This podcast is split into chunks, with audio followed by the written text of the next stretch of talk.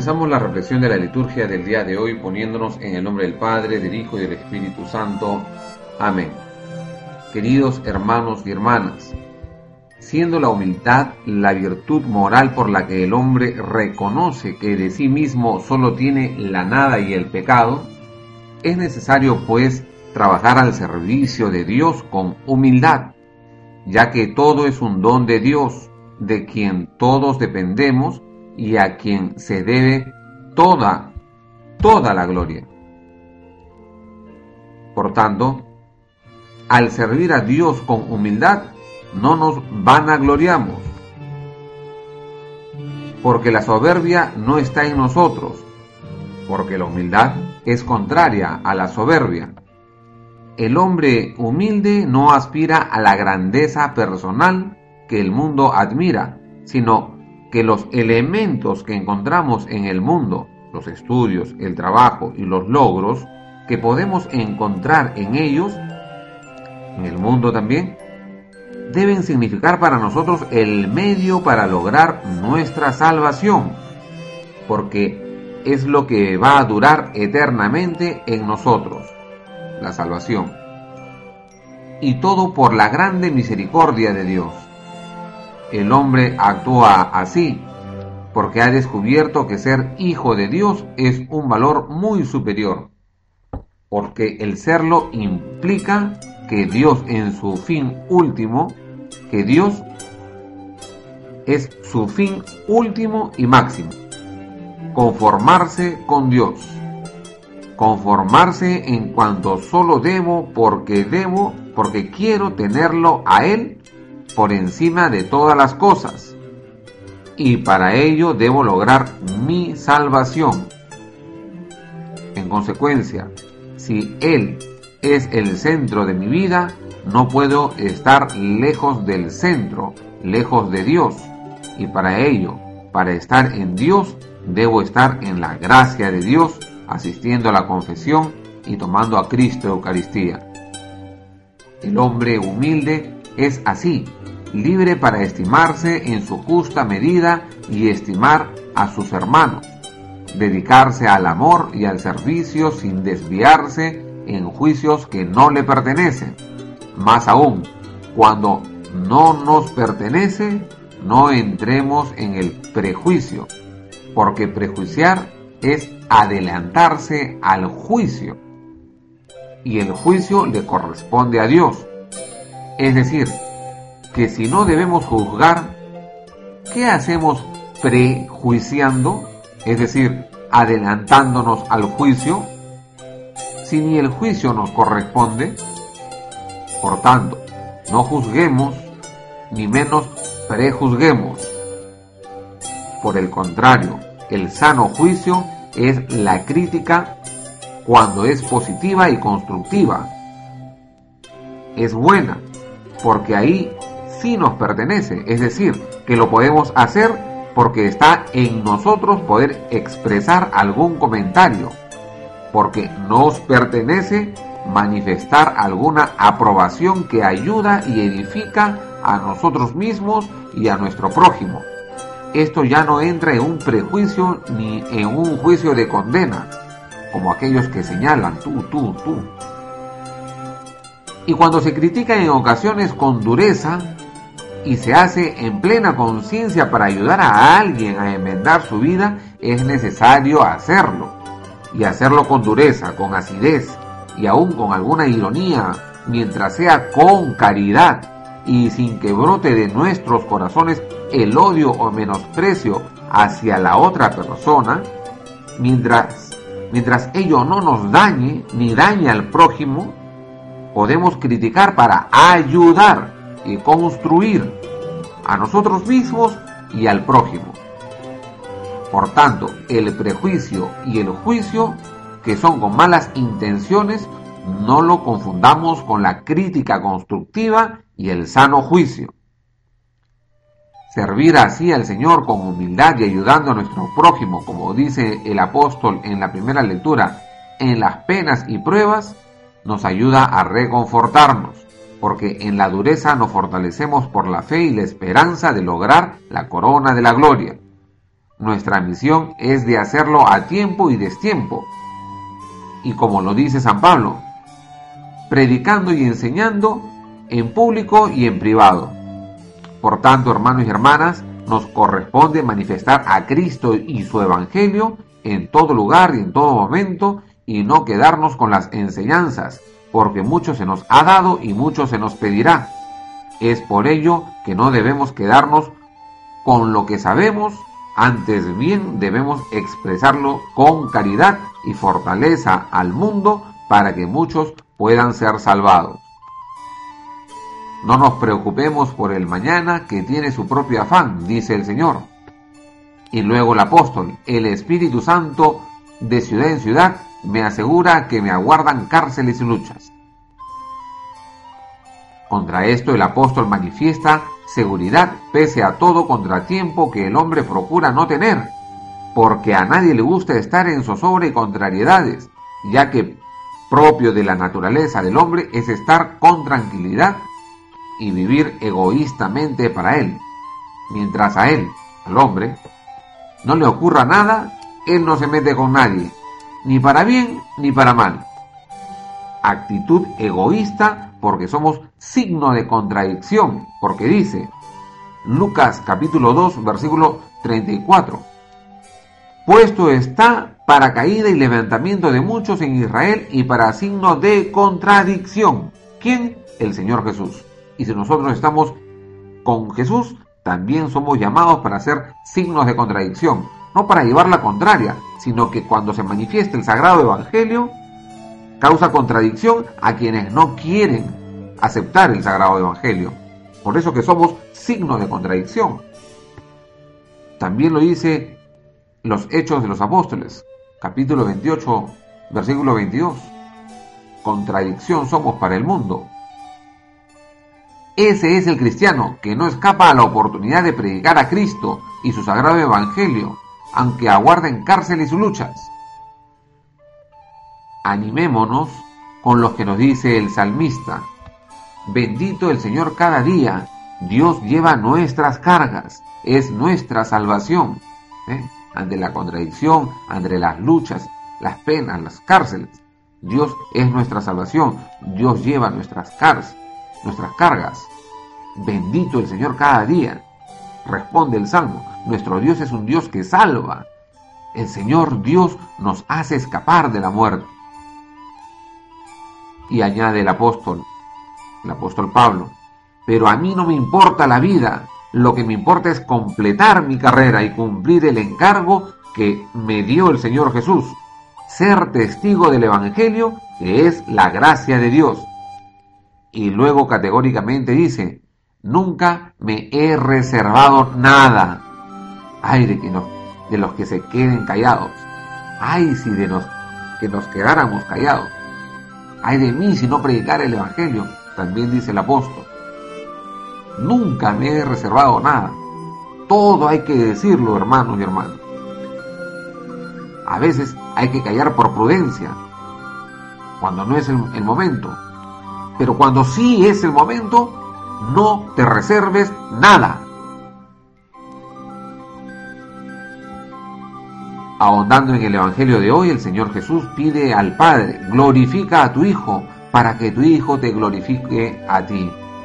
Siendo la gloria, estamos hablando de la glorificación al Hijo, siendo la gloria, majestad, esplendor y magnificencia, el Señor Jesús pide esta gloria no en vanagloria, sino en sentido que todos los dones, virtudes y frutos del Espíritu Santo, es decir, que la plenitud de Dios se manifieste en Él, en ese momento para que llegue a su próxima hora de su pasión y muerte. Él, Cristo, pueda lograr derrotar al demonio contra las insidias que lo puedan dejar de cumplir el plan de Dios, la cruz. Por tanto, la cruz es parte del plan de salvación, de la salvación. Parte del plan de Dios. La cruz es parte del plan de Dios. Pero había que cumplir el plan de Dios. Y ante ello, el demonio mete insidias.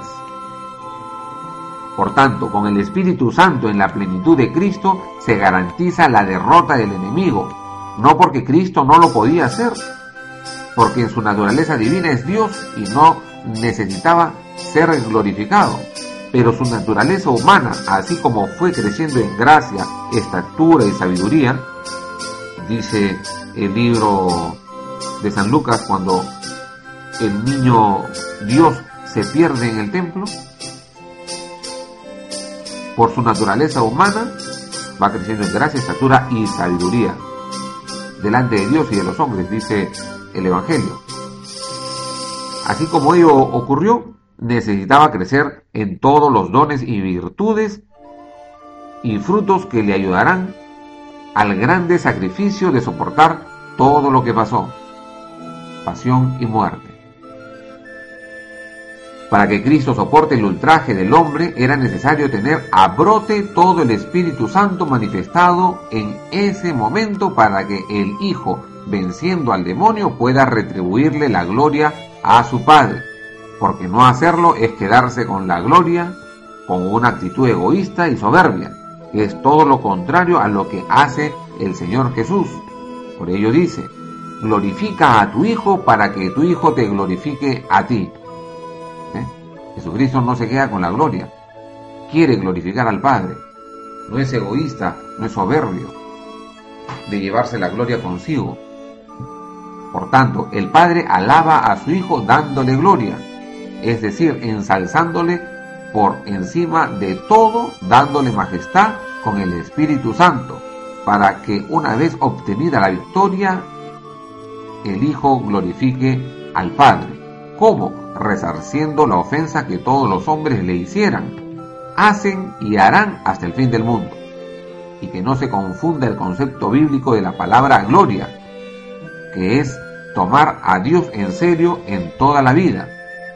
Para el hebreo, la gloria no significa, como para el griego o el francés, la fama o el renombre.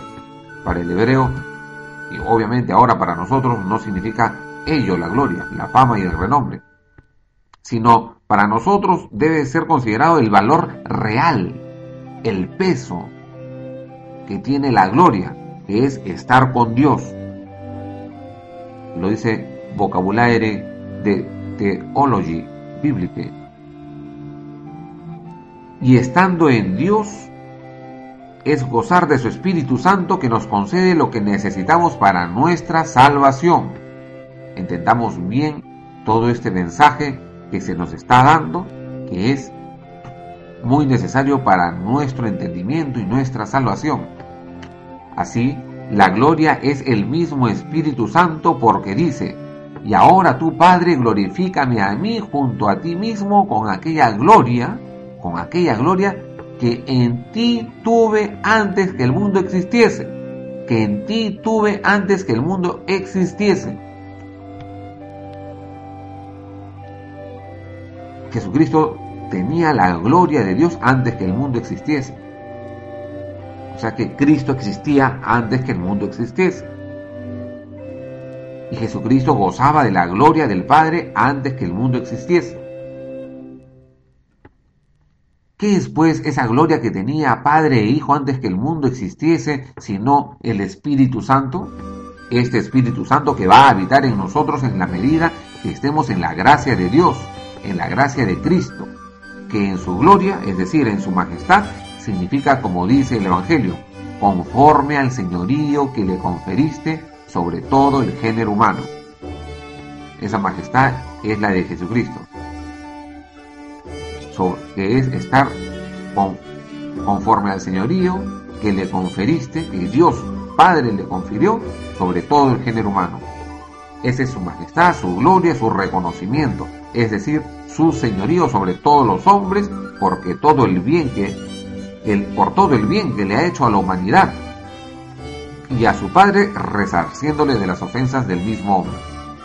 Por tanto, existe la gloria que es el Espíritu Santo y la gloria que es la majestad que se alcanza por reconocimiento a la obediencia. En Cristo que goza del señorío sobre todo el género humano y la gloria que contiene el Espíritu Santo que manifestándose plenamente con todos sus favores en Cristo para vencer en la cruz. Y esa gloria que es el Espíritu Santo que se entrega también al hombre para que logre la meta, su santidad en la vida eterna. Y la gloria del Señor Jesús no queda ahí, sino que añade, mire a dónde llega la humildad, la sencillez, y se queda abajo la soberbia. No se queda ahí Jesucristo con, con la gloria, sino que añade, dando vida eterna a todos los que tú le has dado. Es decir, que la gloria de Dios no solo queda en el Padre y el Hijo, sino que está asociada a todos los hombres que anhelen y logren la vida eterna que como añade es que te conozcan a ti, solo Dios verdadero, y a Jesucristo enviado tuyo. Claramente Jesucristo asocia no solamente al Padre, sino al Hijo. Los dos, con el Espíritu Santo, un solo Dios. En lo que una vez más se manifiesta la unión estrechísima además entre Cristo y su iglesia como un solo cuerpo, que te conozcan a ti. Esa es la vida eterna, que te conozcan a ti. Y en un solo cuerpo, todos los que conocieron al Padre y a Jesucristo alcanzan la vida eterna, en donde está el Padre y el Hijo. El Padre que engendró al Hijo goza de la totalidad del Padre. En ese instante eterno que lo engendra, no lo crea, lo engendra, y que ya lo hemos visto en las meditaciones anteriores, cómo es que el Padre engendra y no crea al Hijo en cuanto a espíritu. El Padre que engendró al Hijo y goza de la totalidad del Padre en ese instante eterno que lo engendra, por ello dice, han conocido verdaderamente que yo salí de ti. El Padre engendró al Hijo. Por ello dice, han conocido verdaderamente que yo salí de ti. Claro, en el momento que sale de, de Dios, se sale del Padre, es el momento en que el Padre engendra al Hijo.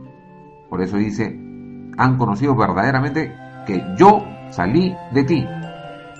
Luego, el Hijo hereda todo lo del Padre, entre ellos a todos nosotros, pues dice, eran tuyos y tú me los diste, y ellos han conservado tu palabra.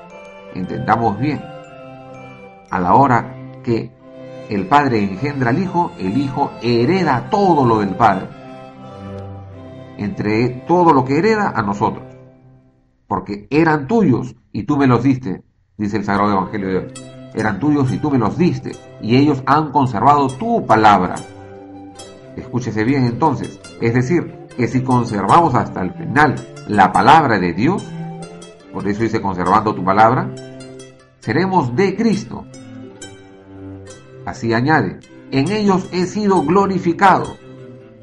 Por eso seremos de Cristo, porque en ellos he sido glorificado. Es decir, que Cristo es glorificado en quienes logren su salvación, pues solo los que lograron su salvación son dignos de que dentro de ellos Cristo haya sido glorificado, en ellos, en la salvación que lograron todos los que lleguen a la vida eterna.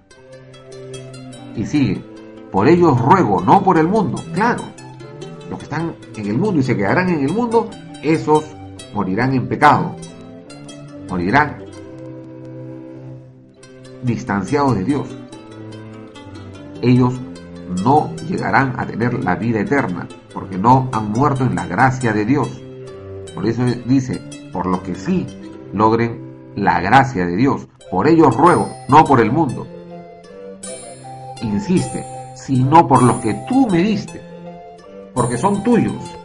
Es decir, quienes no murieron en Cristo y ahora no están en Cristo, son del son del mundo, hijos del demonio.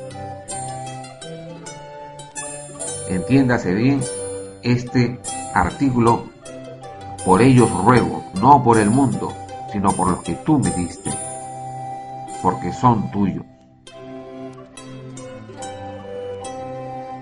Queridos hermanos y hermanas, que Dios nos bendiga y la Santísima Virgen nos proteja y que fructifique sobreabundantemente la liturgia de hoy en nuestras vidas.